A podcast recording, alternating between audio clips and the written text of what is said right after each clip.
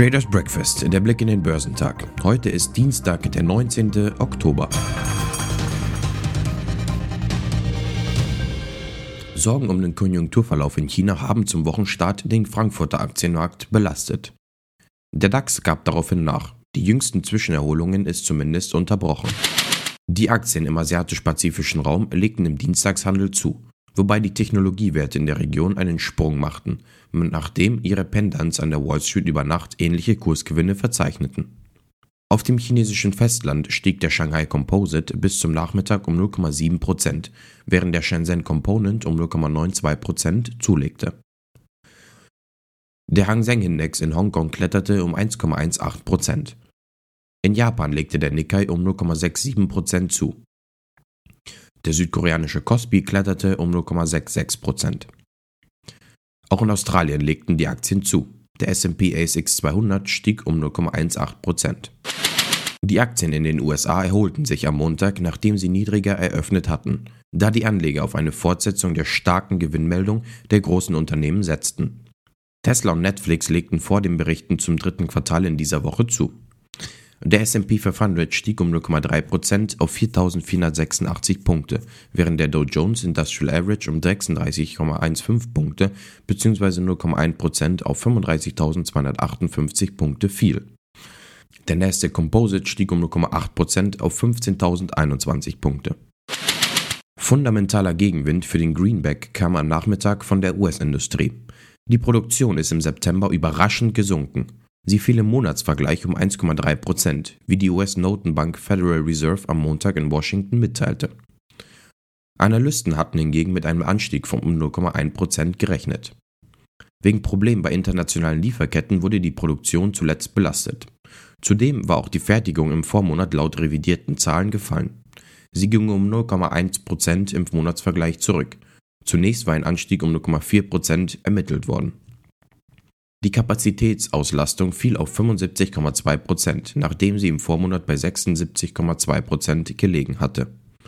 Volkswirte hatten mit einem Anstieg auf 76,4 Prozent gerechnet.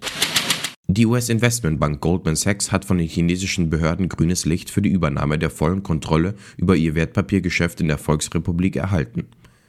Das Geldhaus will nun die restlichen Anteile an dem Joint Venture Goldman Sachs Gao Hua Securities Company Limited erwerben. Dies markiert den Beginn eines neuen Kapitels für unser China-Geschäft nach einem 70 Jahre lang erfolgreichen Joint Venture, erklärte die US-Bank. Goldman Sachs ist damit die zweite Wall Street Bank, die von den chinesischen Behörden die Genehmigung für einen solchen Schritt erhalten hat. Im August hatte bereits der Rivale JP Morgan sein Wertpapiergeschäft in China vollständig in seinen Besitz gebracht. Top-Performer am Dow Jones waren Goldman Sachs, Home Depot und Apple. Im S&P 500 legten Gap, CDW und Generac am meisten zu. Im technologielastigen Nasdaq 100 legten CDW, Baidu.com und CrowdStrike die beste Performance hin. Unter der Führung der Autoaktien ist der DAX mit Verlusten in die neue Woche gestartet.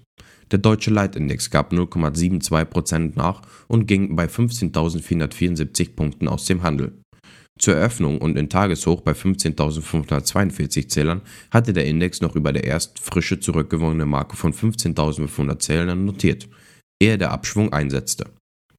Das Tagestief lag bei 15.433 Punkten. Die zwei großen deutschen Rückversicherer erwarten steigende Preise in ihrer Branche. Sowohl die Münchner Rückversicherung als auch die Hannover Rück machten die Flutkatastrophe des Sommers verantwortlich, die in Deutschland und mehreren Nachbarländern verheerende Schäden angerichtet hat.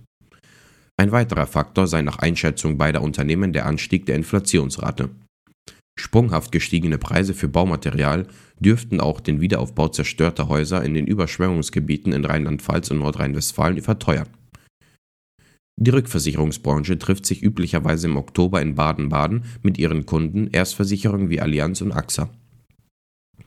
Dort sprechen beide Seiten über die Kondition für das folgende Jahr. Wegen der Pandemie finden die Beratungen wie schon 2020 zum großen Teil online statt. Siemens bereitet ein weiteres Geschäftsfeld auf einen Verkauf vor. Das Geschäft mit großen Antrieben, vor allem Elektromotoren, Umrichter und Generatoren für Mittel- und Hochspannung, werde ausgegliedert und in einer eigenen Gesellschaft gebündelt. Gewöhnlich ist die Ausgliederung der erste Schritt, um einen Unternehmensteil verkaufen zu können. Die Sparte Large Drive Applications ist mit rund 7000 Mitarbeitern, davon 2200 in Deutschland, die weitaus größte der verbliebenen vier Portfolio Companies, die nicht mehr zu den großen Siemens-Sparten passen und in mittelständische Strukturen auf mehr Renditen getrimmt werden soll. Top-Performer im DAX waren HelloFresh, Deutsche Börse und Infineon. Heute werden Zahlen zur Bauleistung in der Eurozone veröffentlicht. In den USA werden die Baubeginne und Genehmigungen bekannt gegeben. Geschäftszahlen kommen von Deutsche Börse, Telekom Austria, Ericsson, Halliburton, Intuitive Surgical, Johnson Johnson, Netflix, Philip Morris, Procter Gamble, Travelers und United Airlines. Die Futures bewegen sich im grünen Bereich. Beim DAX wird ein Plus von 20 Punkten erwartet. Beim Dow Jones wird ein Plus von 30 Punkten und beim S&P 500 wird ein Plus von 5 Punkten erwartet. Beim technologielastigen Nasdaq 100 wird ein Plus von 300 Punkten erwartet.